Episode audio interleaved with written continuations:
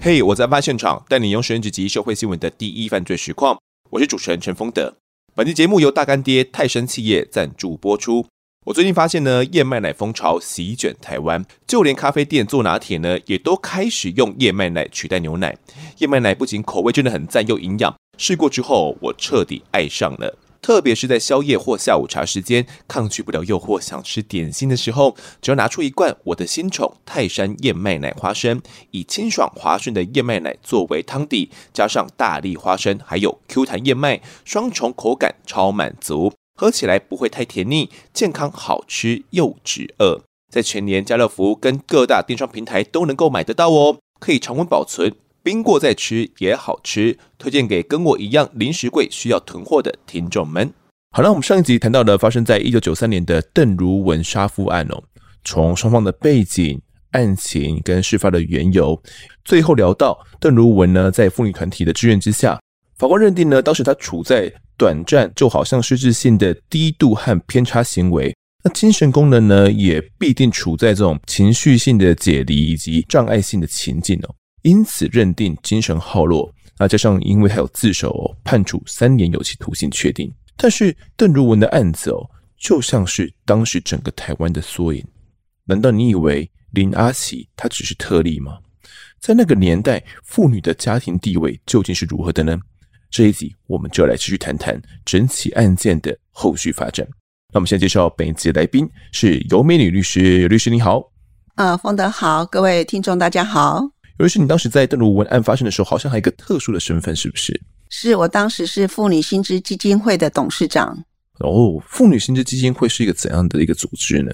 哦，妇女新知基金会呢，它其实是我们国内最早的妇运团体。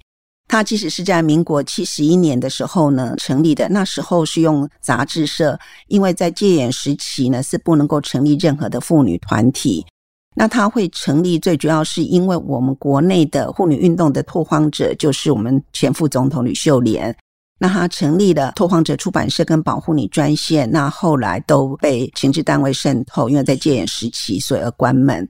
后来呢，他因为美丽岛事件被抓去坐牢。为了传承妇运的种子，所以后来成立了妇女新知杂志社。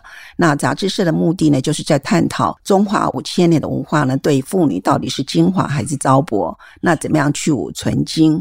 所以呢，妇女新知基金会呢，就是从这个杂志社呢开始做意识的觉醒。那一直到了七十六年解严之后呢，因为民间团体可以设立，所以妇女新知杂志社。就转型为妇女薪资基金会哦，是是有这样的一个脉络的。我想听众们可能跟我一样好奇哦，在一九九零年那个年代，台湾社会是怎么样看待家庭暴力这件事情的？因为那个时候刚好是我出生的时期哦，我我刚好是 一九九零年出生的。尤其是你能跟我们谈一谈那个年代的社会氛围是怎么样的吗？嗯，我们在一九八七年才解严，你的父母那一辈的。大概都有所谓的暗夜哭声，绝对都有听到三更半夜，然后吵得很大声，女生哭得很大声，或孩子的哭声、叫声等等。那其实我们小时候也是伴随着这种恐怖的声音长大的，但是父母就会告诉你不要管，那是人家的家务事。所以即使你报了警，你去找警察来，警察来说啊，这边到一家来输了，你们自己的家务事自己处理了。所以呢，我在加入妇女新知杂志社，就是啊，一九八二年七十一年的时候呢，我写的第一篇的妇女法律文章，其实就是跟家暴有关的。因为当时呢，就是成立在杂志社，他们希望我写一篇就是跟妇女主体为主要的这样的一个法律文章。那我当时不晓得写什么，刚好看到当时的《中国时报》有一篇大标题写的“青天大老冤枉啊”，为什么？因为这太太遇人不淑，她就是在车站摆一个槟榔摊。然后先生就好吃懒做，那每一次就要钱，不给钱就打太太。然后有一次先生又要钱，那太太说家里没钱了，因为米缸也没米了，孩子学会没脚，所以我不可能再给你钱。那因为先生以钱打了太太，钱就会跑出来。那这次太太坚持不肯给，当然就两个就吵起来。那个先生刚好看到桌上一把剪刀，就拿起来把他的头发乱剪，把他耳朵也剪断，门又被锁起来。他就血淋淋的从窗户呢就逃出去，然后跑到派出所去。那当然，警察看到一个血淋淋的，然后喊救命的这个女子呢，跟他先生一看到他太太逃出去呢，就马上门一开就冲出去了，然后就边跑呢就边喊说：“你偷汉子，你还敢讲什么？”然后呢，这警察就看看这个啊怒气冲冲的先生，然后看看这个。啊，血淋淋的太太，然后就说：“啊，你先生说你偷汉子啊？你说没有？因为太太就看到他先生一来，他就两腿就一跪，说我没有啊，我没有啊。然后呢，警察就说：啊，你先生说你有，你说没有，啊、到底有没有？我也不知道。啊，啊，这是你们的家务事，你们自己回去看，给一起写，就你们自己去协调。嗯、所以呢，所有的媒体呢，这个记者呢，大家都傻了眼了。然后我当时看到这则新闻呢，因为我自己是学法律的，那当时根本没有所谓的性别的意识，也没有什么妇女意识。我只是法律人的本能说，依照法律的规定呢，所谓的现行犯，任何人都可以追呼逮捕。那什么是现行犯？现行犯就是说，你身上还拿着这个所谓的犯罪的工具。或是你留有这种犯罪的赃物啊，等等。他拿剪刀，对，拿他剪刀，所以手上拿着犯罪的工具啊。那他跑到你警察前面，你警察就应该把他抓起来啊。但是他说是家务事，对，所以警察竟然说：“哎，那是家务事，你们自己回去协调。”哦，所以我当时看了以后就很傻眼，所以我就从这个法律的一个角度写了第一篇的妇女的法律的文章，就是以妇女为主体，那就说法律使女人更有信心。如果你懂法律，你就可以跟警察据理力争，你就不会被赶回去，然后一哭二闹三上吊，甚至可能回去被揍得更惨。所以你就会知道说，在那个年代里面，家暴几乎就是被认为那是家务事，而且是很普遍正常的事情，是一件很正常的事情。而且甚至在七十六年的时候，我们国内第一个研究家庭暴力的学者陈卓章陈教授。他曾经在一个国际的学术研讨会上发表一篇文章，就是跟家庭暴力有关的。因为在国际的学术研讨，所以通常就会有引言人跟这个所谓的评论人。结果，这位评论人是一位国内蛮知名的一位男性学者，他当场说：“这个陈教授所写的家庭暴力呢，那是家务事。”家务事怎么能够把它搬到学术殿堂来讨论？我拒绝评论。你想，一个男性的学者在国际的学术研讨会上对一个女性的学者说，他所写的事情是猫狗小事，不值一提，不是国家大事。没错，所以那时候在中国时报的副刊就引起了所谓的“猫狗小事”跟“国家大事”的论战。什么是猫狗小事？什么是国家大事？谁来决定哪些是国家大事，哪些是猫狗小事？所以你就会知道，在以前“家庭暴力”这四个字根本是还没有出现的字眼。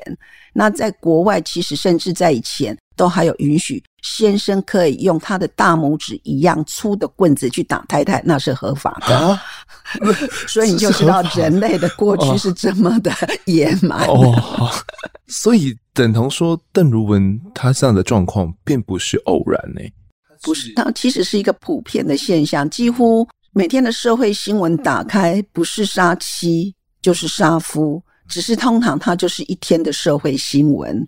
那反正大家就一声的叹息，然后就这样又过去了。就过去了，就觉得啊，这可能别人家的比较不幸哦，那可能我们自己要打要打轻一点。甚至还有这种说法嘛，床头吵，床尾和，嗯，对不对？然后清官难断家务事，是。所以你会看到所有的。只要是发生在家庭内的事情，都认为是家务事。所以以前有所谓的“法不入家门”，国家的法律只到门口。所以在你们家里所有的事情，那是属于家务事。法不入家门，这是以前中华文化的概念吗？还是是到了台湾之后会有一个这样的说法？当然是过去的中华文化的概念啊。哦，了解。因为这这所谓的公的领域里面呢，是属于男人的世界。了解。所以当时妇女啊，可以说是没有任何的求援手段。如果真的遇到家庭暴力的话，没有啊，大家只会说你上辈子欠他的啊。那那那我就这辈子多烧点好香。只是被打一打还债了，哇，这这有点听起来很可怜啊。当时哦，其实不仅是在台湾哦，可以说是全世界的女权，我想都不是相当的健全。像你刚刚有提到说有允许可以拿大拇指嘛，跟先生大拇指一样粗的棍子打太太，然后是合法的行为哦。那当时在美国还有发生了一起特别的案子，那就引起了全世界的关注，甚至还影响到了邓如文案。这段经过是怎么回事呢？尤律师，其实呢，就是在邓如文发生丈夫案同时，在美国发生了罗内娜的烟夫案。那罗蕾娜呢？她其实就是嫁给她的先生巴比特先生呢。她的先生也是经常对她暴力，而且呢，暴力完之后就会对她强暴，而且是性虐待。那她曾经去报警，但是警察跟她说那是属于家务事。所以后来这个罗蕾娜呢，她真的是不堪这样的一个性虐待呢，所以她就利用有一天她先生熟睡的时候，就用剪刀把她先生的命根子剪断了。然后呢，又把他的命根子呢丢到雪地里面去。那这样的一个事件呢，当然引起美国的非常的轰动。所有的男生呢，奔相走高说，晚上睡觉要趴着睡，不能够仰着睡，太危险了。所以这件新闻也就这样子传到台湾来了。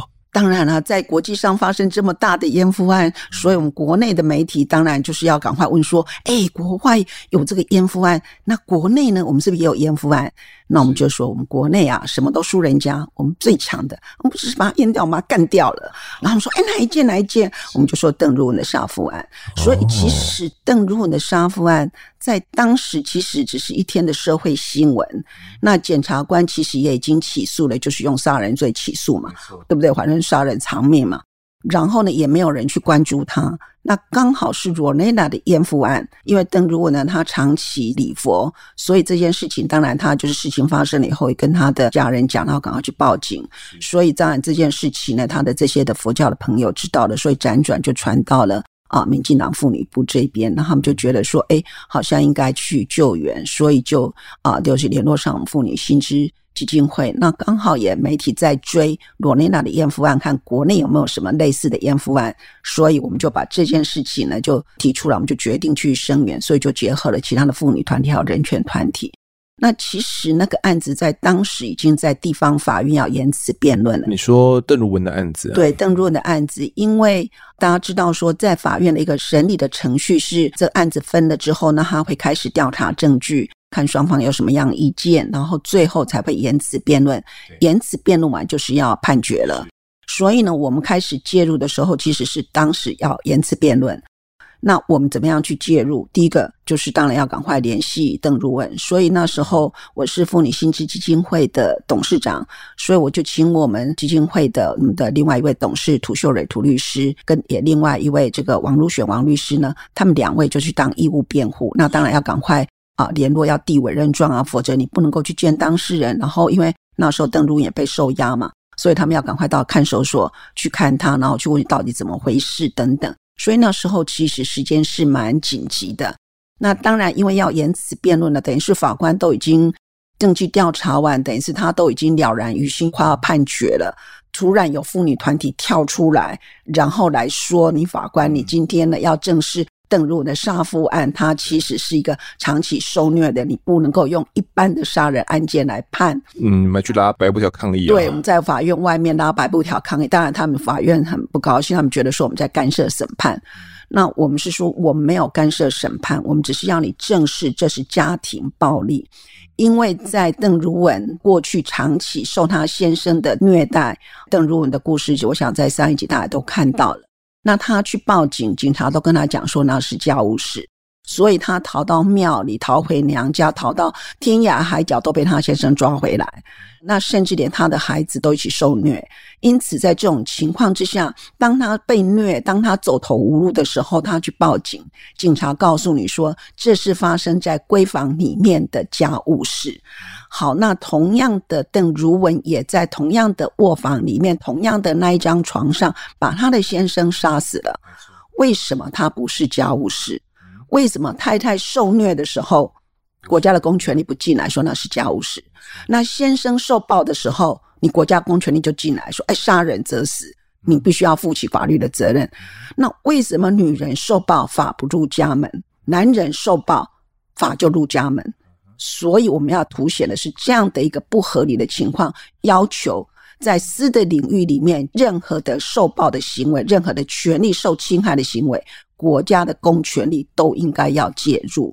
那这是我们的一个最大的一个诉求。没错，那我们刚刚前面有提到这个罗蕾娜的案子哦，后来呢，她的这个丈夫被依照强奸罪起诉了，不过最后无罪获释。隔年呢，这个罗蕾娜也因为法院有判断她是属于精神错乱，所以因此呢也判她无罪哦。所以这个案子后面因为这个判决，我们回头回来看到邓如雯的案子，当时你们就觉得。诶，会不会我们应该也要效法到罗琳娜的案子？因为当时罗琳娜她也是有接受精神鉴定的啊，那医师判断她是属于精神错乱，她才会被判到无罪。所以也是因为这样子，你们才去跟律师讲说，会不会有这样的一个辩护的可能性，是吗？的确，因为说实在的，就说对于家庭暴力，其实大家是还蛮陌生，因为在从前就是都把它当做那是一个家务事。所以呢，我们看到罗内娜后来法院的判决，认为说她长期受到她先生的性虐待，还有这些家庭的暴力，因此呢，认为说她在行凶的这个当时呢，其实她是处于一种精神错乱的一个状态，因此后来法院判她无罪，但是要去做精神治疗。那这个给我们很大的一个启发。所以呢，我们就把他做精神鉴定的这个东西呢，在地方法院的时候跟律师团讨论啊，律师团就是在地方法院提出说，应该要把邓如雯送精神鉴定。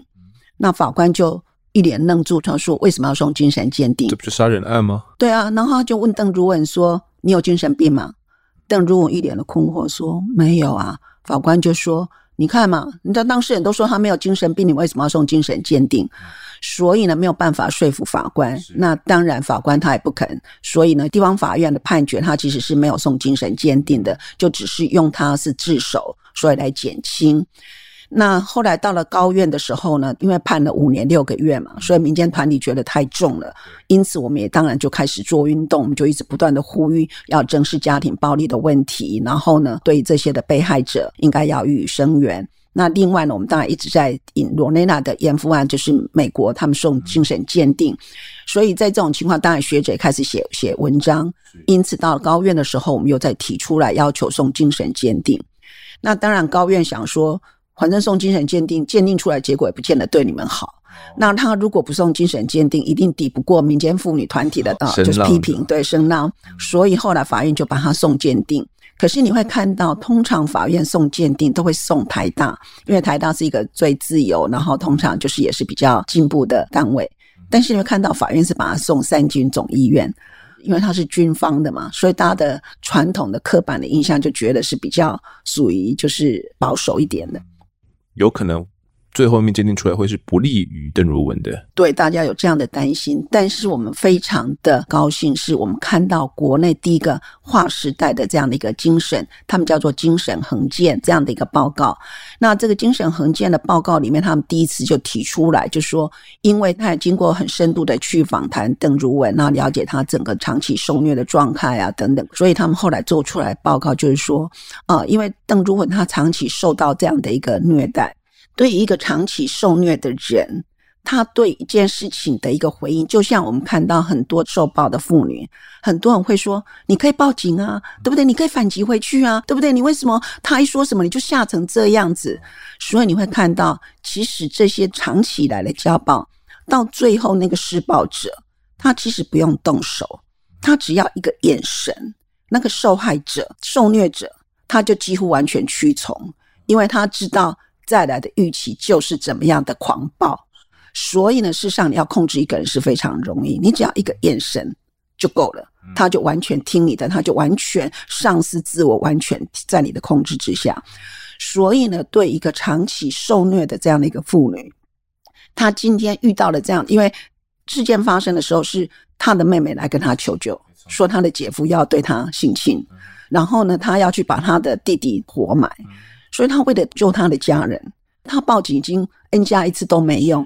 他逃回娘家，娘家被捣毁，他爸爸一样被吊起来毒打。所以天地之大，竟然没有容让他容身的地方，连家人可能都要遭受波及了。没错，所以他唯一想到的就是他怎么样救家人，这是他觉得他唯一能够去解决的方法。所以呢，我们不能够用一般的常人说：“哎，你可以怎么样怎么样。”因为在他的处境，在他长期受暴，然后对事件的回应以及他的这个判断，跟一般人是不一样的。所以呢，那个鉴定的心理的横鉴的的内容，他才会是说，他在是在那个当下，他是处在一种很短暂性的，因为事情在那个时刻发生，是一种短暂性的，类似已经失智了，就是已经完全失控了。他觉得他在那个时刻，他必须让这个置置他于死地，否则不是你死就是我死嘛，对不对？所以，如果他的先生醒过来，一定今天一定是变成另外一个杀妻案，而不是杀夫案。他的先生绝对不会放过他，所以他唯一的方式就必须让他置他于死地。在那个当时，其实他是一种精神解离的状态，就好像我们看到这些精神病的人，他在当时他其实是不晓得他在做什么，像用思觉失调类似这样的状态吗？对，没有错，就是他已经人格想象跟他的这整个判断其实是是分离的，所以在这种情况之下，它是一种解离性的。很偏差性的这样的一个回应的状态，我们不能够用一般正常人的回应反应呢，就说你，因为后来在地院的时候就说，哎，因为他事后自首了嘛，然后后来被警察抓了，然后当然开始做笔录。这警察问他的笔录的时候，他都能够一五一十的去讲这些的过程。所以法官说他没有精神病啊，他事情都能够。回应的这么有条理，所以根本就没有精神病。啊哦、可是事实上，他是在那个 moment，我们也看到很多的人所谓的失控或是抓狂，就是在那个情境之下，他已经完全无法自我控制。那等到事过境迁，其实他是觉得一切过去了，是他的压力也没有了，他压力也没有了，所有的过去了，家人也拯救了，所有事情。那反正他也自己也想要自残，他也想要一了百了。所以在这种情况之下，其实会变成如释重负，回到真正的他自己了。是，所以他该讲的都可以讲出来，法官就觉得他根本没有事嘛。没错，了解。后来邓如文案才会因为这样子被减刑了，并且判处到三年，最后确定的。那女权可以说是从原本在台湾是漠视啊，根本没有女权这个概念哦，到后来转变成了有重视女权。我想当时妇女们呢，可能也都没有想过。自己竟然也能够拥有这样的一个权利哦，那当时邓如文案可以说是带来了一些指标性的意义，对后面的案子有造成一些怎样的影响吗？当然，第一个就是邓如文他的案子呢，是国内所有杀夫案件、暴力案件第一个送精神横鉴的案件，哦、第一个对。哦、然后，其实，在当时有另外一件杜如明的，他也是一样长期受到他先生的虐待，后来他也一样把他先生杀掉。所以，你刚刚问说。邓如文只是个案吗？他其实在当时是一个，也不能够说普遍，但是就经常发生的事件，只是都是一天的社会新闻。所以其实跟他同时发生的还有杜如敏的案件，但是我们不可能每一件都去救援。邓如文这样的一个 pioneer 拓荒的案件出来之后，他就影响到。杜如明的律师就会援引邓如敏的案件，他送精神横鉴，所以呢，就会开始所有的律师大家就纷纷的仿效，要求送精神鉴定。三军总医院已经走出了第一步了，其他的医院不管你送哪一家医院，也都会仿效，也觉得诶这个有道理。那再加上专家学者的这些的论述理论，所以呢，在这种情况之下，你就会看到它就变成是一股风潮。长期受虐的妇女，后来在不堪忍受的情况之下，把她的另一半杀掉的这些的案子，也就几乎都会援引邓如文的这样的一个精神的衡鉴，然后后来被减刑。是，当时你甚至还有帮忙辩护到其中一件事吗？是，就是也发生在当时，其实是一个杀前夫的案子。那这个杀前夫的案子呢，当然就是我也援引邓如文的案子，要求法院送鉴定。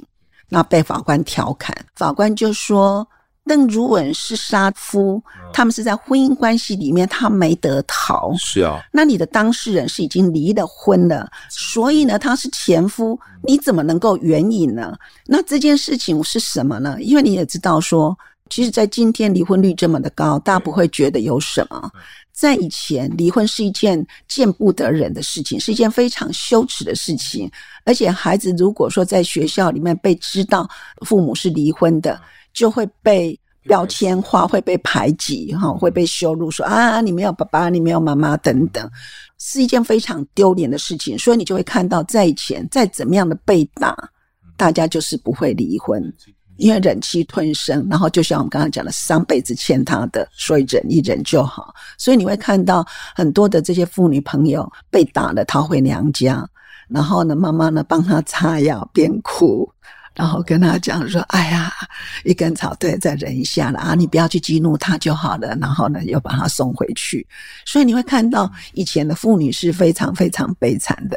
这一杀前夫的案子呢，他其实就是两个人共创家业，有了房子，有了车子，然后也有了生了儿子，所以是一个幸福美满的家庭。那怎么会想要给杀害呢？可是你也知道，当生活开始幸福美满的时候，他先生就开始有外遇。哦，那有外遇，先生就回来要求离婚啊，不然要求要闹小三啊。那当然太太不肯啊，所以就一哭二闹三上吊啊。那先生也第一个就是先断经济来源，然后再就是家暴嘛。后来先生就让步，他说好啦。反正我非要你不可，我爱美人不爱江山。我把所有的房子给你，车子给你，孩子也给你，我就是要离开，你就是给我签字。那当然，所有的亲朋好友说啊，哪有这么好的条件，对不对？所有的是被扫地出门，你还能够所有的都给你？跟他太太说，这些东西对我没有意义啊，我要的是人啊，我要的是我的先生回到我的身边，我不要这些东西呀。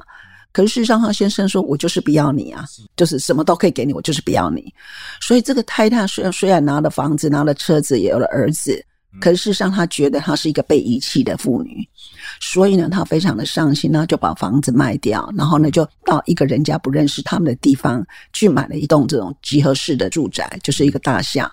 他觉得他必须要从跌倒的地方重新爬起来，因为没有人认得他嘛，所以他就摇身一变变成了某某企业家的夫人。那我先生呢，因为经商，经年累月在国外，因为大家都不会看到他先生嘛，然后他非常积极的去参与社区的活动，所以人家就会称赞啊某某夫人，某某夫人。他也是保有以前的身份。对，然后呢，他就去拿保险，业绩也不错。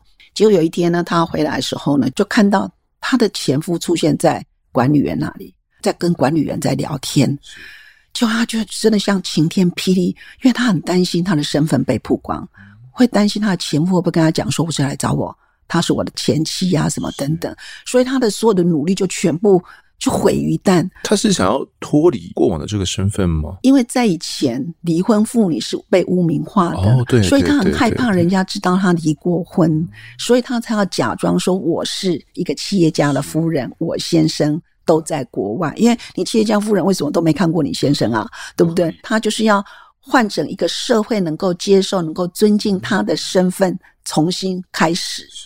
结果他的前夫出现了，又一副很狼狈的样子。当然，他一看他不知道怎么办，所以他就立刻冲过去呢，然后就挽起他前夫的手，然后就笑嘻嘻的跟管理员说：“哎呀，我先生刚从国外回来，这个风尘仆仆的，就把他带回家去了。”但门关起来，他就快问了：“你来干嘛？”他说：“我来干嘛？我来要我的车子，我来看我的儿子，我要来要我的房子。”他说：“你当初是怎么讲的？对不对？对呀，你不是答应了，而且你就说你不要我，你什么都可以给我。”他说：“那时候这个年轻的少不更事，那只爱美人。现在长大了，我觉得钱不好赚，所以啊，我要你把这些所有东西都还给我，车子还给我，房子还给我。如果不给我，呵呵。”我就把儿子带走，两个一定吵起来嘛。可吵起来，当然先生就开始揍他，有家暴了。可是他不敢喊叫啊，因为他害怕人家知道，他也不敢报警。所以第二天鼻青眼肿，人家看到说：“啊，你怎么了？”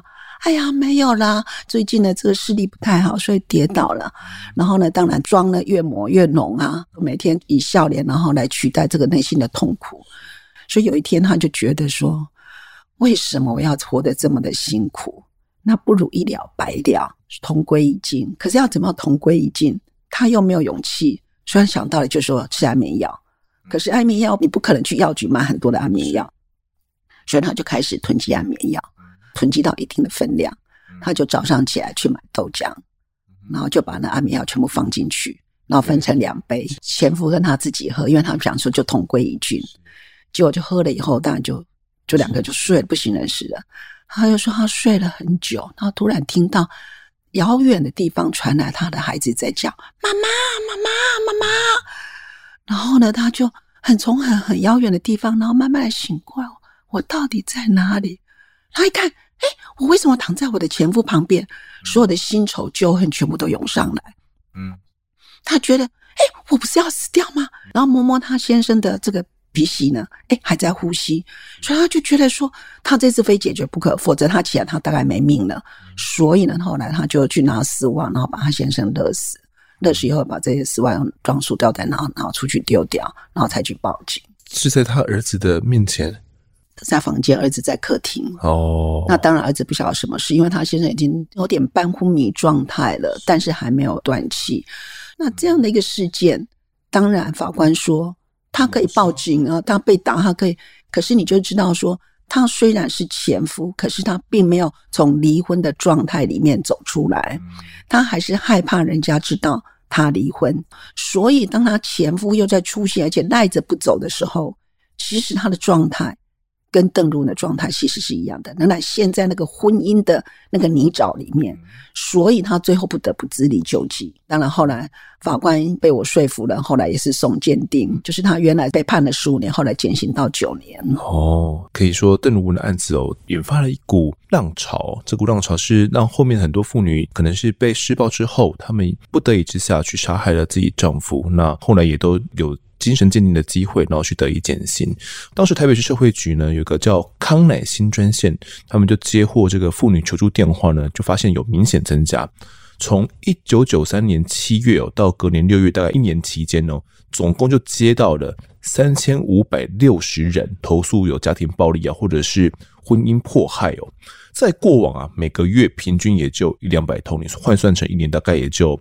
一两千人左右而已哦，但邓如文案发生之后呢，从三月到五月，平均每个月呢就高达有四五百人来拨打专线，等于是说，当时整个邓如文案发生过后，是唤醒了民众们、妇女们的一个认知嘛？他们忽然发觉到，哦，原来我是有一个救济管道的。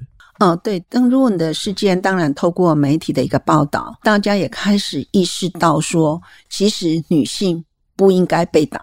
对不对？国家的公权力应该要接进来，所以这种法入家门的概念也开始深植在人心。大家觉得你家庭有任何的暴力，其实政府应该要介入。在这个之前，其实我们妇女薪资基金会呢，我们已经在修改民法亲属篇。因为民法亲属篇，它就是关系着你进入到婚姻的这个状态，比如说你要不要结婚，你婚姻要怎么结，结了婚以后的法律的效力，那你们要住在哪里，你们的孩子要怎么姓谁的姓，然后太太要不要冠夫姓，那所有财产归谁，然后如果离婚的话，子女监护权归谁，财产怎么分等等，这些都是规定在我们的民法亲属篇里面。但是呢，在以前，我们的民法亲属篇是完全的不公平。传统就是因为男性要传宗接代，那男性不会生小孩，谁会生？女人会生，所以呢，一个萝卜一个坑就把它界定了。男人要传宗接代，女人要去帮他生小孩，所以女人生了儿子就是恭喜恭喜麻油香，生了女儿生了一个赔钱货，娘家就是要把女儿养大成人之后。将来把她嫁到夫家去，去为夫家传宗接代，因此当然就必须嫁鸡随鸡嘛。然后所生的孩子当然要姓夫家的姓，要为夫家传宗接代。那你嫁到夫家去，身为夫家的人，死为夫家的鬼，所以你当然要冠夫姓。那你既然嫁到夫家去，当然所有财产都是属于夫家的。如果你哪一天被休掉了，休妻，那以前的休妻是什么？就先生可以有在七个理由之下把太太休掉。这七个理由是什么？第一个就是不孝有三，无后为大。只要你生不出儿子，我就可以把你休掉。好，那生不出儿子不一定是我的事情啊。嗯，可在以前肚子是你的啊，当然是你的事情。所以只要你生不出儿子，我可以把你休掉。我也可以不把你休掉，我可以纳妾，我可以三妻六妾。你三妻六妾，你会不会嫉妒？当然会，所以多度也构成七出的事由。可以把你这样子就离婚了？对，也就可以把你修掉了，因为你不守妇道嘛。你既然在那里嫉妒，那多度会不会多言？当然会啊，对不对？你一直在从小三，然后你把我冷在那里，说我当然会说三道四的，所以多言也构成七出的事由。哎，人家小三真的生出一个儿子出来，所以婆婆在婆金孙啊，好高兴，然后就顺便的跟你讽刺，对不对？哎，你这个肚肚子有够笨烫，都生不出儿子出来，所以你会不会对公婆非常孝敬？很难吧，对不对？所以不是翁姑也构成七出的事由。那我要人要不到，要财，先生家里起高楼，我娘家穷的要死，所以我把夫家一点钱拿回去寄住娘家，这也构成窃盗。好，那我要人要财都要不到，先生可以三妻六妾，那我可不可以偷汉子？我也可以偷汉子啊，这构成通奸，当然也构成这个七处的事由。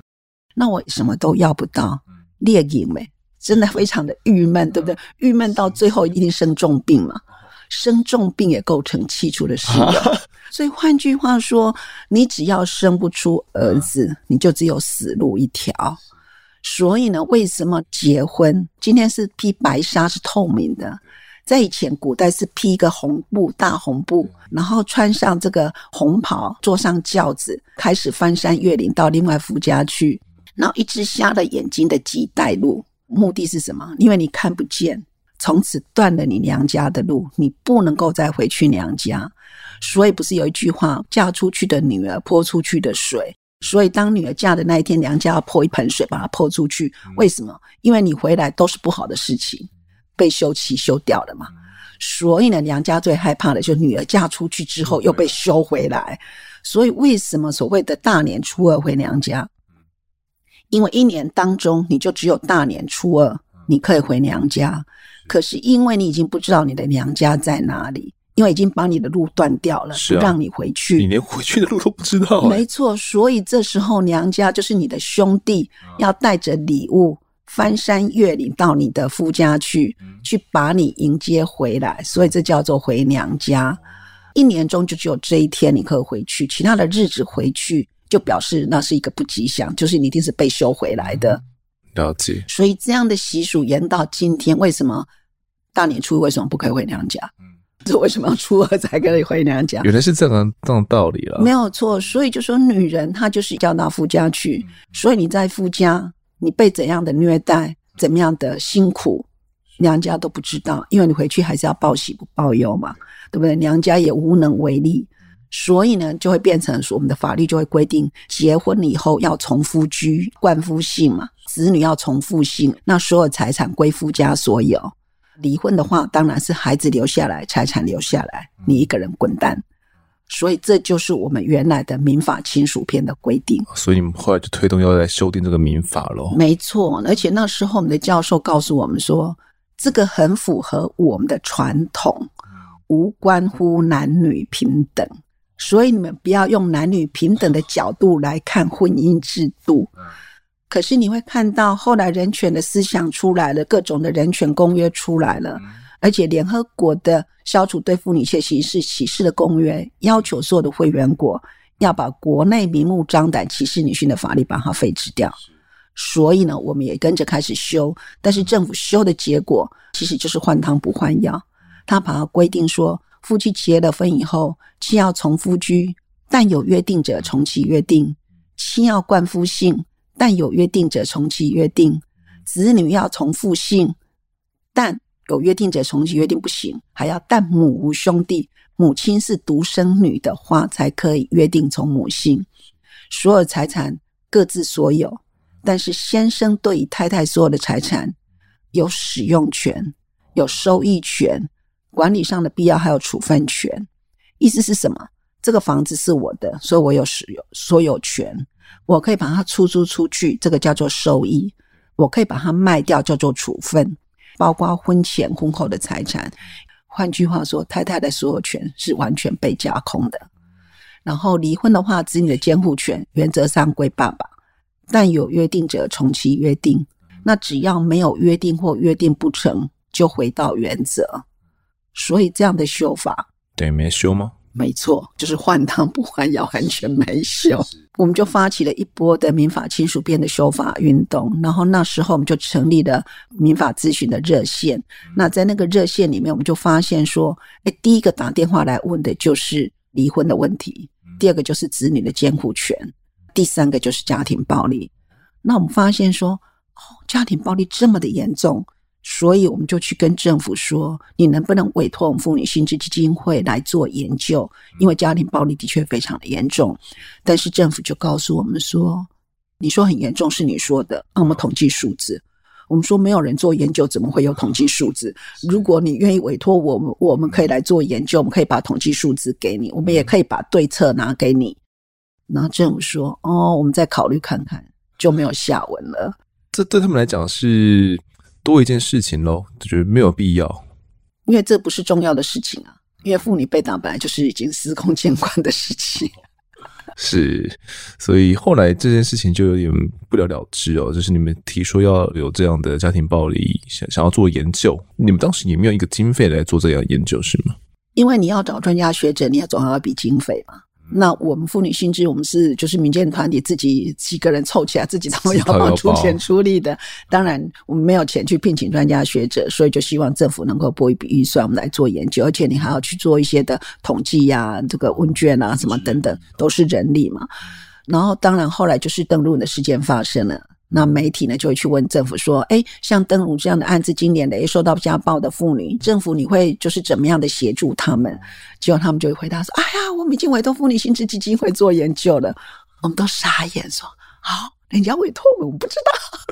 ”那当然事后他们还是的确委托我们，事后委托了啦。对。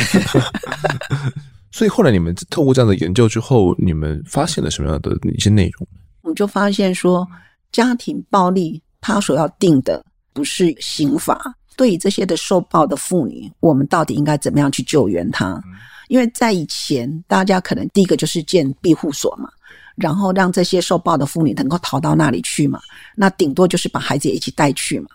可是呢，庇护所第一个要很隐秘，否则他的先生就会追到那里去，然后甚至连社工、连其他的人都会遭殃。只要那个地方一曝光，整个庇护所就要赶快换，否则的话都会有生命的危险。那所以大家一直在思索说，为什么是被害者逃离家庭，而让加害者耀武扬威的住在家里，然后到处可以你到你的去上班的地方去那里跟你闹，学校孩子上学的地方去闹，所以变成让受暴妇女她只能够躲藏在隐蔽的庇护所，她没有办法去上班，做错事一样啊，没错。然后她不能够去上班，因为去上班就可能在途中或是上班的地方就被施暴了。那因为那时候警察也不管，所以在这种情况之下，变成妇女没办法上班，没办法上班，她就不会有金钱收入，先生绝对不会再给她钱。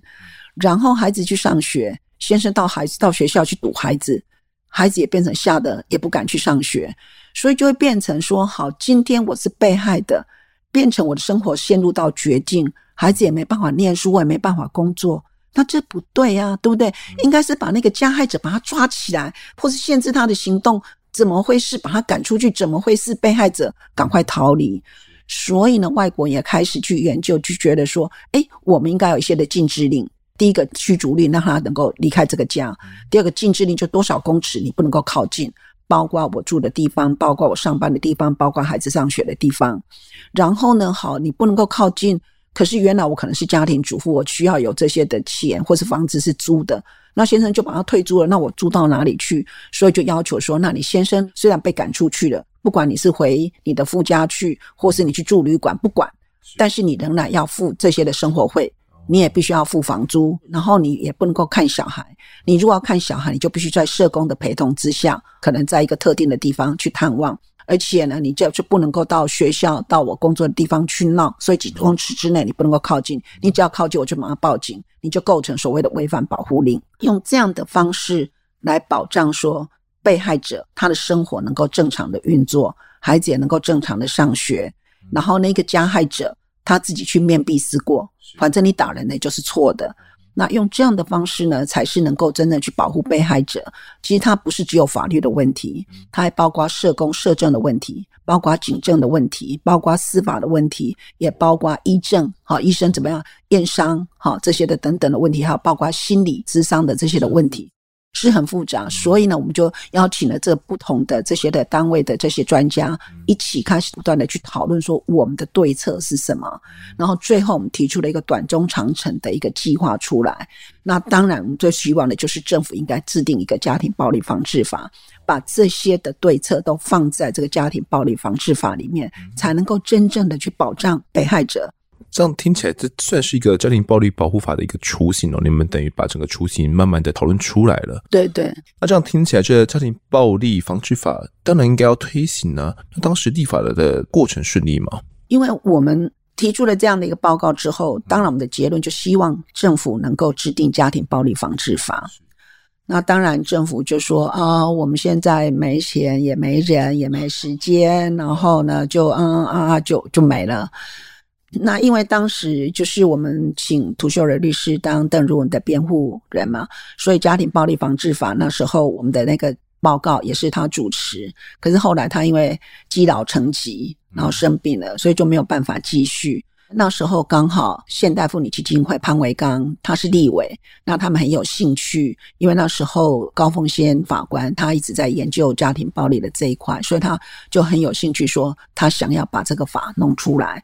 那我们就说很好啊，因为反正我们现在也没钱也没人，那你们现在这边有资源，那你们愿意做就可以。那我们就说大家妇女团体一起来努力。所以后来就是经过一年多的努力呢，就是把家庭暴力防治法弄出来。哦，当时弄出来算是。一个草案吗，对草案，但是那时候也还没有送进去，因为就是不断的一直在讨论。因为这个法它是一个非常新颖的法，第一个它是一个跨领域的，像我们的刑法或是民法这些基本的法律，就是纯粹就是法律。比如说你犯了什么罪，那就要被出什么样的法。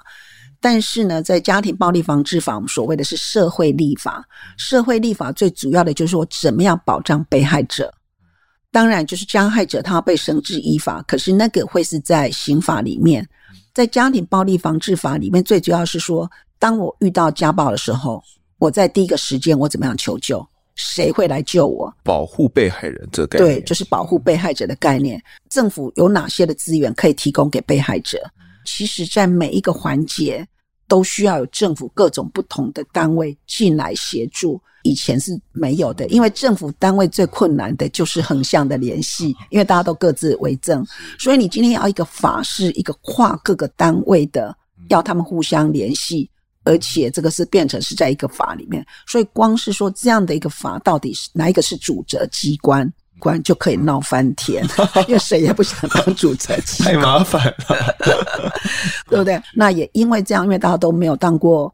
立委没当过行政人员，大家都全部都是在民间嘛，所以这里光是这个的横向的联系，其实就讨论了非常的久，久的时间哦。然后你要去说服政府机关谁来当主责单位，也要非常久的时间。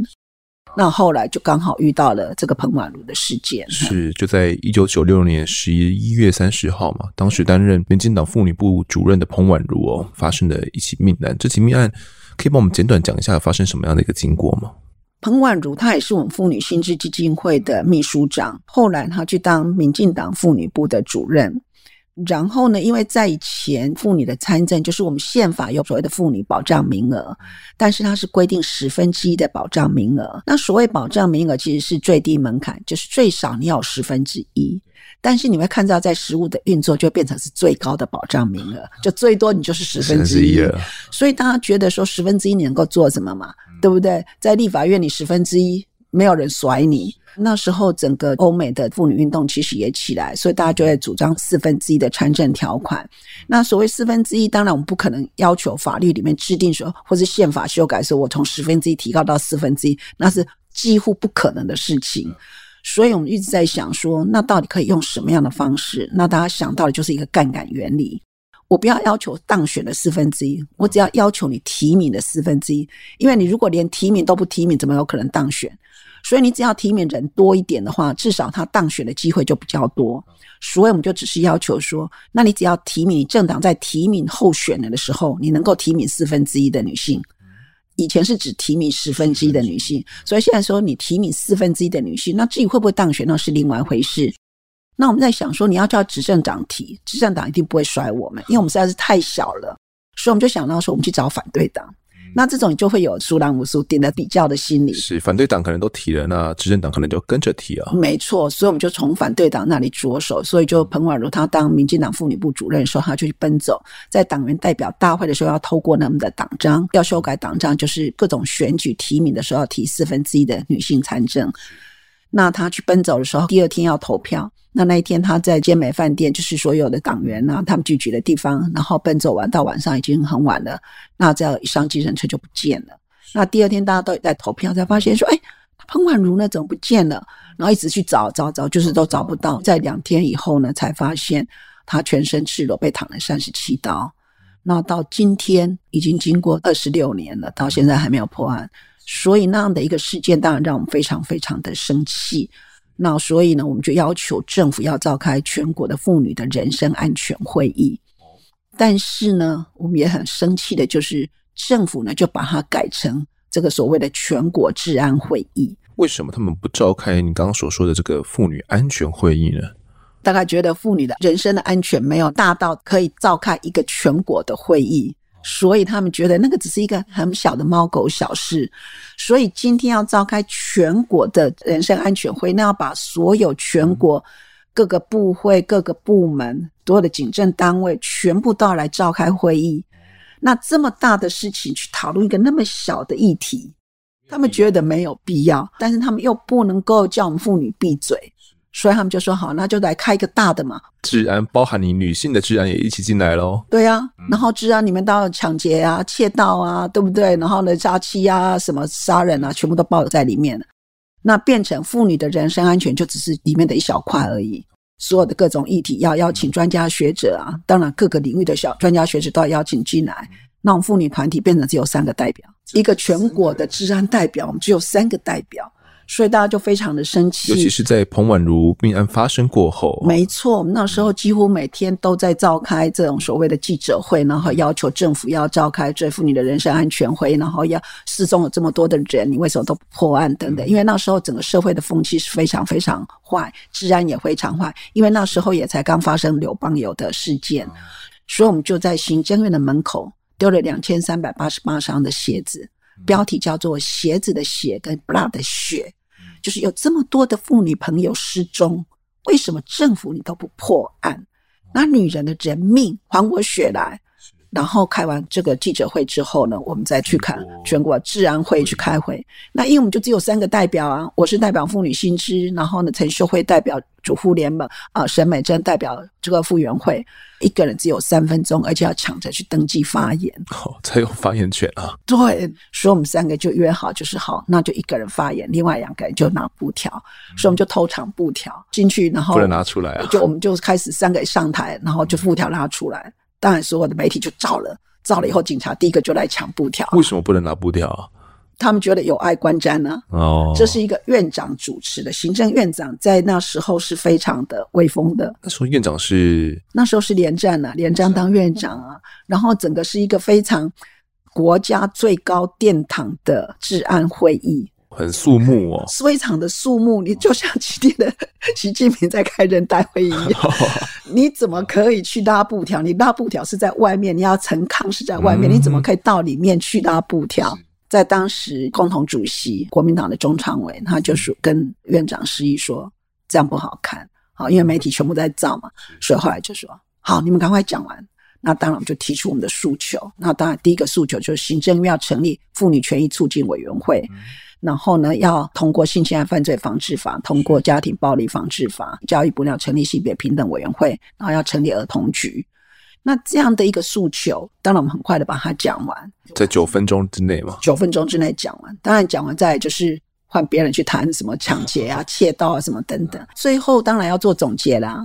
当然你也知道，这种大拜拜总结早就写好了，所以他的总结绝对不会是回应我们的东西，就念过。念过，但是那个内容不会有我们的，所以呢，那时候中常委就跟院长讲说，这样的结论不可行，你出去大概会被妇女团体围堵。因为当时你们刚发完一个记者会，妇女团体们应该都在外面等着哦。没错啊，而且在等着你最后院长做什么样的裁示嘛。所以后来休息五分钟，最后我们大家都傻眼了，院长照单全收。所以你就会看到行政院的妇女权益促进委员会成立了。所谓的行政院妇女权益促进委员会，就是因为我们国内没有妇女部，所有跟妇女有关的议题，没有一个专责的部会可以处理，所以我们就要求行政院由行政院长来当召集人，各部的部长，再加上民间妇女团体的代表，再加上专家学者，一起来组成一个院会，就是要来决定我们的妇女政策。所以他的层级够高了。妇女的政策，因为占有一半的人口，你当然要享有一半的资源，当然值得由院长来召开这样的一个行政院的妇女的权益的促进委员会。那也因为这样子，所以才今天我们能够成为亚洲性别平等的模范生，让我们的妇女的权益不断的往前进。其他的像说性侵害犯罪防治法已经躺在立法院，那当然就是我们要求通过。所以在这个院会开完的下一个礼拜呢，就性侵害犯罪防治法通过，然后家庭暴力防治法也通过，这样子。嘿、嗯，是当时家庭暴力防治法呢第三次修正版呢送进立法院之后，经过九个月的审查了，在一九九八年的五月二十八号，这一部法案终于也就三读通过了。那在隔年呢，一九九九年的六月的时候，全民实行民事的保。保护令制度是亚洲第一个实行家庭暴力防治法的国家哦，可以说是相当的算前卫吧。哦，就是有跟上整个国际的趋势哦。时至今日，其实整个家庭暴力防治法跟最初的版本一九九九年通过这个版本，好像又相当的不一样了。其实又有多了一些怎样比较重点的一些概念吗？尤律师，因为保护令的概念其实是一个非常新的。那当然，执法单位也都会反弹，因为他们不晓得怎么做嘛。他们管你要从法不入家门，到今天我要去管人家的家务事，他还是觉得这是家务事。所以在这里怎么样？警察的培训，对不对？让他观念要急转弯。当然了，不能够讲说黑西领导也得急，他不可以这样讲，对不对？他就第一个时间他要到现场去，然后到现场去，他也不能够，因为以前警察到那里就先薛太太嘛。啊，你那么凶，当然你会被揍，这个你以后就不能够再讲了。对不对？那你要说啊、哦，怎么回事啊？到不对？我们受伤啊，赶快送去。然后跟先生讲说，你不可以，你跟我老到警察局去做笔录。所以这些就是要经过训练嘛。那原来是只是限制在婚姻家庭里面，就是夫妻。可是后来发现说，家暴不限于夫妻啊，很多同居的也一样被家暴，所以就把它又再扩大到这个同居的。可是后来又发现说，虽然没有同居，可是是情人。的那种恐怖情人，所以后来又把这个保护令呢，又能够扩张到这些恐怖情人。后来就同怀通过，所以后来也把它扩充到这个同志的这个都可以当做保护了。保护令的一个对象。那另外大家也发现说，这个家庭暴力它其实有所谓的遗传性跟循环性。那这所谓的循环性，就是说。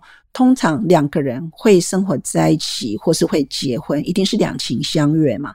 那两情相悦到后来为什么会演成铁公鸡？主要的就是两个人之间的沟通的不良，然后柴米油盐酱醋茶等等各些的问题都可以吵。对，就是压力大，然后开始就冲突，然后再就是剧烈的冲突，然后到最后又开始变成温情的时候，然后不断的一直升温，到最后你就会在一个失控的情况之下把对方杀掉了。这也就是家暴的一个循环性。那它的遗传性就是你会看到说，这些目睹儿童，为什么目睹儿童需要被治疗？因为要让他知道说，暴力是解决不了问题的。你父母的那些的方式是错的，怎么样好好的沟通？当你遇到暴力的时候，你可以有怎么样的一个管道？是，这这一部分也都是在我们家暴防治法后续的修订里面的内容。对，就是目睹儿童的治疗。哦、然后对于施暴者而言，事实上你把他抓起来，不可能关多久。他还是会出来，结果他更恼怒，变本加厉。所以我们要从根源去看，他愤怒的根源是什么？有可能他根本就没有自信。同才之间的治疗。彼此之间都是施暴者，大家去讲我当时怎么样的愤怒，为什么我会去揍他，怎么样等等。那透过这些处遇的一个计划，知道说好，当我要愤怒的时候，我可以用什么样的方式？譬如说我离开，对，怎么控制情绪，或是我去打沙包，家里放一个沙包去打沙包，或什么，反正你就是不能够去打人。所以呢，我们这位在家暴的这个保护令里面有所谓的加害人的处遇，这些都是随着时代的进步，也看到各国的一些的新的资讯，然后大家的讨论，慢慢慢的让这个家暴法越来越细腻，嗯，越来越健全哦。对，那我其实啊，时常会认为哦。国家机器要去改革的速度实在是很慢很慢的哦。过往我们谈过蛮多的案例，包含到最近这个警械使用条例也都是一样的哦。时常都需要人民用性命去血祭，才有可能换得修法的可能性。女性议题啊，以及法律上以家暴防治法而言，你觉得也是这么一回事吗？没有错，我们几乎所有的立法几乎都是血祭，就像我们刚刚所讲的，邓如文的杀夫案催生了家庭暴力防治法。彭满如的命案，催生了性侵害犯罪防治法；叶永志的命案，催生了性别平等教育法；李安生的案件，催生了同志的婚姻法。当然，前面你必须要不断的倡议，不断的去修法，但是那个法一直不会过，要累积到有一个案件发生了，群情愤怒，那所累积的能量才能够让那个法案去通过。所以几乎就像你刚刚讲的，法案几乎都是用血迹出来的。是这些案子，这样讲起来好像有点有点，我不我不知道怎么去形容那一个情绪哦，但。好像是我们的一个悲哀，但是又不得不这么做，就是整个我们的国家就必须经由这样的代价，我们得更进步哦，那才会有这样的法案的通过。呃，我不知道以尤律师您来讲，你觉得以邓如文案件而言，家暴防治法能够推动它所带来的精神呢，到底是一个怎样的精神？我是觉得邓如文的案件并不是唯一。其实它已经是一个非常普遍中的一个案件，就像洪仲秋的案子，很多在军中受暴的这些人的案子，其实前面已经有多少的父母搭着孩子的相片，说我的孩子在哪里？但是这些东西，你对整个国家的机器是没有办法撼动的。大家都知道有问题，但是你就是撼动不了。但是洪仲秋的案子，能够在一夕之间，三十万人上街头。然后让两个部长下台，这个不是洪仲秋他厉害，而是前面累积一二十年的能量在这个事件爆发出来。所以，同样的邓如也不是他的案子非常的特殊。如果没有美国的罗内娜艳夫案，邓如雯的案子也是就这样消失了，又要期待另外一个案件。我修了非常多的法案。我在修法的过程里面，其实我会觉得，一个法的通过，它绝对不是一夕之间的，它其实是前面大概十年的耕耘，累积能量，到最后一定是在一个导火线上爆发出来。那那个能量的爆发出来，才能够让那个法案去通过，尤其是跟人权有关的法案，跟性别、跟弱势有关的法案，因为它是大家最不会去关心的。那这些最不被关心的法案，它的能量在哪里？你没有能量，法案不可能通过。所以它一定是前面的累积、前面的努力、倡议、努力、游说等等，所有的人权的获得，它都不是一夕之间掉下来的，都是长期累积的努力的一个成果。但是它要消失是非常快的，它可以一夕之间就不见了。可以消失？可是法不是立了吗？法律的，我今天法官的思想改变了，法写在那里是人是诠释的，是要改是可以改的，可以改也可以执法偏差。所以整个台湾民众对于整个法令的认知哦，以及相关的改变，也是要跟上法令啊，才不会导致法令都在变的。可能我们还是非常守旧的，还是觉得可能呃性别议题。不将它当做是一回事哦。好，那么这集谈到最后呢，其实我想要来聊一下说，说就是以尤律师你的立场，我相信我们有些听众，他们或许现在正接受到家庭暴力，但是他们不敢，或者是不知道该怎么样去替自己发声来保护自己哦。那以你的经验的话，会给他们一个怎样的建议呢？我们的法律已经修改了，我们制度也改了，所以当你受到暴力的时候，请你第一个时间正在发生的时候，你就是打一一零报警。那报警了之后，当然警察会过来，会协助你，那至少让暴力停止。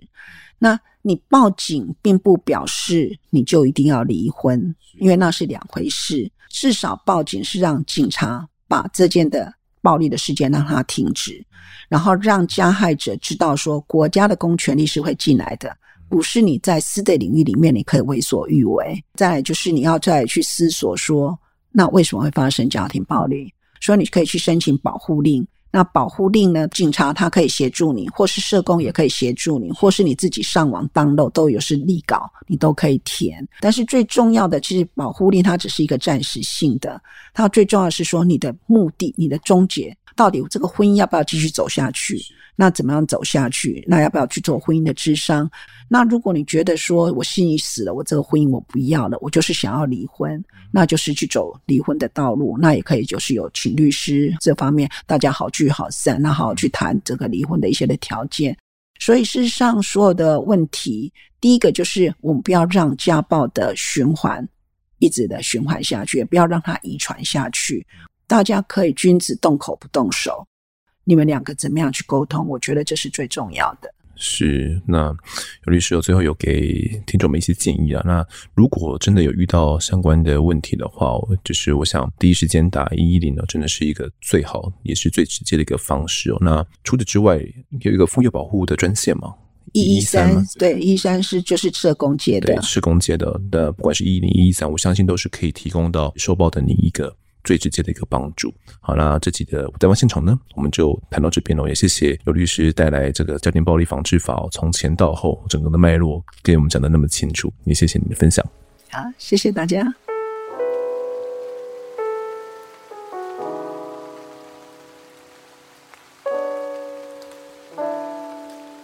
接下来到听众时间，来介绍一下我们的案发侦查团队新成员。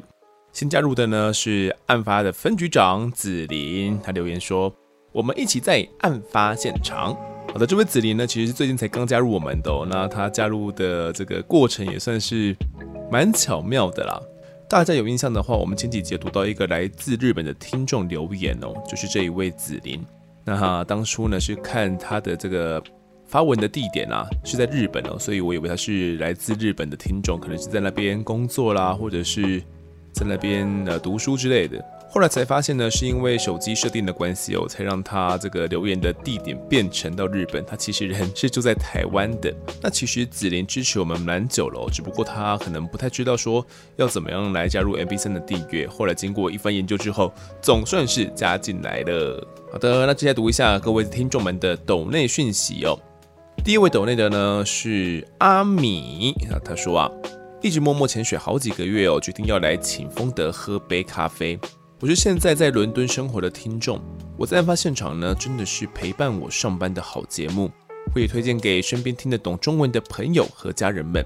希望你们继续加油，你们的努力和用心制作的节目呢，是会传达给大家的。谢谢你们，未来也是会继续支持的。P.S. 好喜欢开头音乐。哇，少了一位日本的听众，现在是多了一位来自英国伦敦的听众哦。那他是在那边上班工作，那很开心，案发现场可以陪伴着你哦。而且竟然远在伦敦，也是帮我们持续推坑，也感谢你。那么我们团队呢会继续加油的。好，下一个懂内的是乌娜乌拉拉，哦，他说我在案发现场啊，已经成为每天都要听的节目。括号之前让我这样听的呢，只有台湾通勤第一品牌。从第一季开始听到第二季 EP 九七呢，需要继续赶进度。丰德口条还有主持功力真的进步很多，谢谢丰德跟制作团队用心经营，加油加油！好节目不能停，小小赞助请不要嫌弃。括号丰德请好好保护嗓音，最近听都觉得好像有点沙哑的。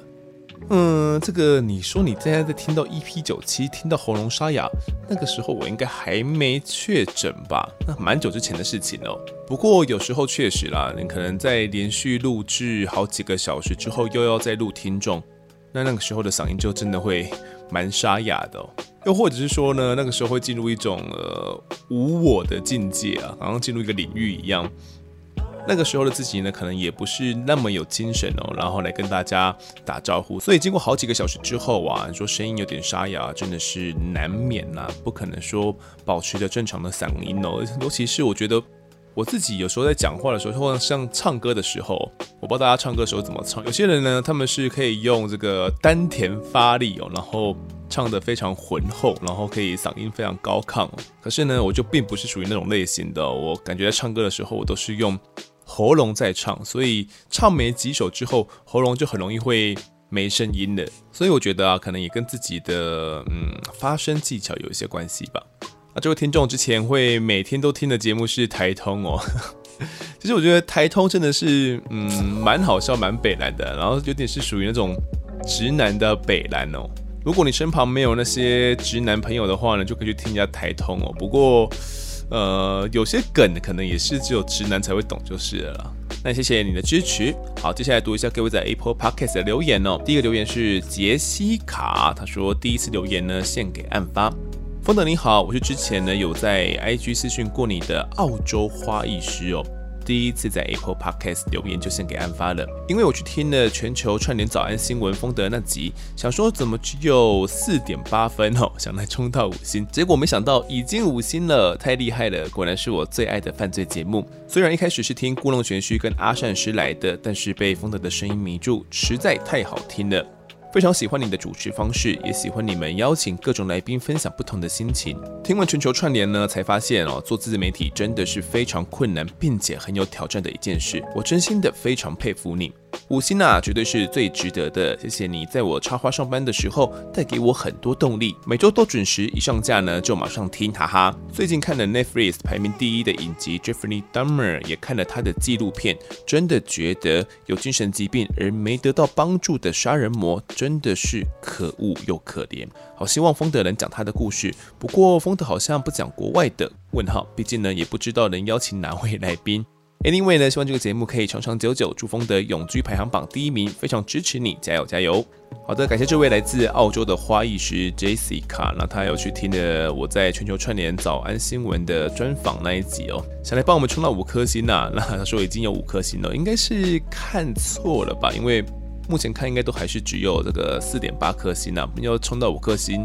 基本上应该是一个不可能的任务，我觉得有生之年能看到四点九，就应该是一大创举了吧。那其实，在全球串联的专访里面呢，有谈了一些关于制作案发的辛酸，还有我们制作的一些感想哦。除此之外呢，还有去谈了一下自己过往在记者生涯啦，然后来看待这些社会案件的一些想法。所以，如果大家呢想多了解我一下，或者是想认识呢全球串联这个频道的话，一定要去听我们的专访哦。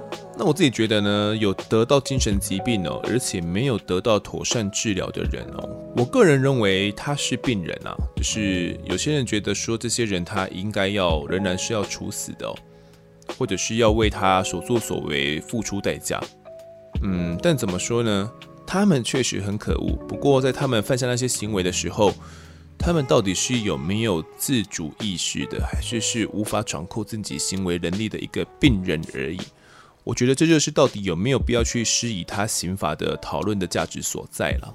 那国外的案件呢？其实我们目前应该是说几乎没有讲过哦，几乎没有讲过。那如果要邀请的话，来宾是不太好找，可能有几个，但是就不太会像是我们过往案发的一种节奏，或许节奏跟整个步调会有点变换。不是说不能尝试了，但是呢，目前应该短期哦没有这样的一个规划。好，下一个这个咪咪咪呀呀呀，他说嘞，优质节目的支持一下。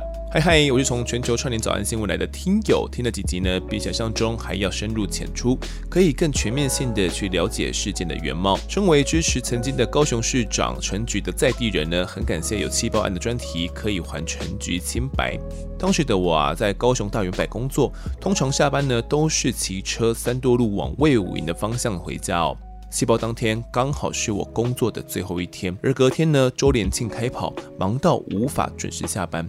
抱持着把事情都做好再离开的心态，陪同事忙到凌晨。过零点的时候，突然感觉头晕了一下，以为地震了。随后赖跳出很多朋友的关心讯息的时候，才发现高雄气爆了，三多路被炸得乱七八糟。早上四点离开的时候，我只能绕路，整个高雄呢笼罩着烟雾，有些呛人。我也后知后觉地发现，我逃过了一劫。总之呢，印象深刻且很关注当时的气爆新闻，也知道市长市政府团队救难人员呢有多辛苦跟努力，当然更难以忍受所有不负责任的抹黑行为。再次感谢选择这个主题制作节目。好，那到底为什么要制作这个高雄气爆呢？嗯，我觉得有几个因素啊，一个是我本身是高雄人嘛，但我前面应该讲过，就是我虽然是高雄人，不过这个案子在发生的时候。我并没有那么样的一个深刻，原因可能是因为当时我不在高雄，加上案发地点呢是在高雄市区，而我算是比较乡区的一个地方，所以对于那个地点没有那么熟悉。就是你没办法想象说你每天都要经过的那条路，然后突然被炸得乱七八糟的那种感觉是什么。所以对我来讲，我可能对那个路段我有印象，但是相对而言没有那么深刻。不过故乡毕竟是故乡哦，所以我觉得这个案件是我想要讲的一个原因之一。另外，其实有非常多的听众哦，我估计大概有两三个以上曾经跟我交往过，想要谈高雄气爆哦。那依照制作难易度呢，跟这个敲完人数来讲，我觉得算是比较适合来制作的一个题材。也加上说后来呢有成功约访到，才能够制作出这个题目来。这位听众呢，当天晚上是在高雄大圆柏工作，因为。啊，忙着要加班哦，可能隔天就已经没有要继续做了。但是基于一个同事的情谊呢，还是留下来哦，把这个周年庆的东西先准备完。也就是因为这样呢，才逃过一劫哦。因为他回家的路上呢，应该是刚好会遇到气爆的。如果真的不幸的话，可能就会罹难或者是受伤哦。那其实我自己对于高雄气爆案在制作之前也有很多的不了解跟很多的。误解吧，就是当时新闻媒体呢看到的那些标题跟内容哦，然后也没有看到后续的报道，就觉得哎，好像是这么一回事。那这一次呢，透过三集的讲述，我觉得算是有还原了各方的说法，大家也能够去更了解曾经发生在我们土地的这个案件。好的，那读下一个留言哦，这个谢维他说社会新闻超用心又好听，感谢你。好，最后一个听众这个 O W O 点点 B，一个感觉是比 OK 的手势哦。他说：“居然被业配烧到，家里体重计啊，上个月刚好坏掉，但拖延症晚期的我呢，迟迟还没有决定要换哪一排。没想到案发解决了我的选择障碍，虽然啦，规格比我原本打算的还要高，但还是有咬牙直上的。希望呢，我会看在体重计的份上，乖乖运动，减肥之神保佑。” P.S. 在听了多集分尸案之后，我莫名被脸书的厨余机广告烧到。也许你们之后可以找找厨余机厂商当干爹。感谢这位呢被叶配烧到，然后去支持我们厂商的听众哦，真的是慧眼独具了，好不好？选对了。其实我自己家里面呢，也一直很想要买一台这个家用的体脂机油，就是可以量体脂啊，可以量体重这样的一个设备，但是又觉得市面上很多都是量不准的，或者是没办法支援到很多功能，想要一次性的补足全部功能哦。上次叶片那一款呢，我真的觉得哦，就相当适合我们家里面。那有需要的话呢，大家也可以参考一下哦。那这位听众还有说，在听了很多集分尸案之后，被这个厨余机的广告给烧到。等一下，我想先问一下，到底为什么在听完分尸案之后会被厨余机广告给烧到呢？你是不是有在想一些奇怪的东西啊？说到厨余机哦，其实我前阵子还真的有在搜寻哦，因为我觉得家里面倒厨余啊，真的是蛮麻烦的一件事情，而且如果呃没有马上丢的话，就会发臭，然后会长一些。非常小的那个蚊子，不知道什么蚊子哦，就非常小，那你它也不会叮你，就是在那边一直绕来绕去，然后越飞越多。所以呢，就有在找一些厨余机啦。不过这个厨余机到底为什么会跟分尸案有关？啊，我怎么想到一些怪怪的东西？警察先生，哦，就是这一位，赶快去把他抓起来。好啦，那这集的听众时间呢，我们就读到这边。如果各位喜欢我们节目的话，欢迎到 Instagram、脸书以及 YouTube 来搜寻订阅。我在案发现场。掌握更多案件消息，也可以跟风的我聊聊，给我们建议。各收听平台上按下订阅还有五星评分，就是对我们最好的支持。另外呢，案发现场团队持续募集当中，只要透过 Mr. Bus MP3 的订阅赞助，就可以来加入我们。还有专属的赖社群，可以跟风的老粉们一起来抬杠聊案件心得。如果各位在 Apple Podcast 上面留言的话，我也都尽量在节目中给出回复。跪求听众们推坑给上班的好朋友，一起听听看我们的案子。案发现场，我们下次见。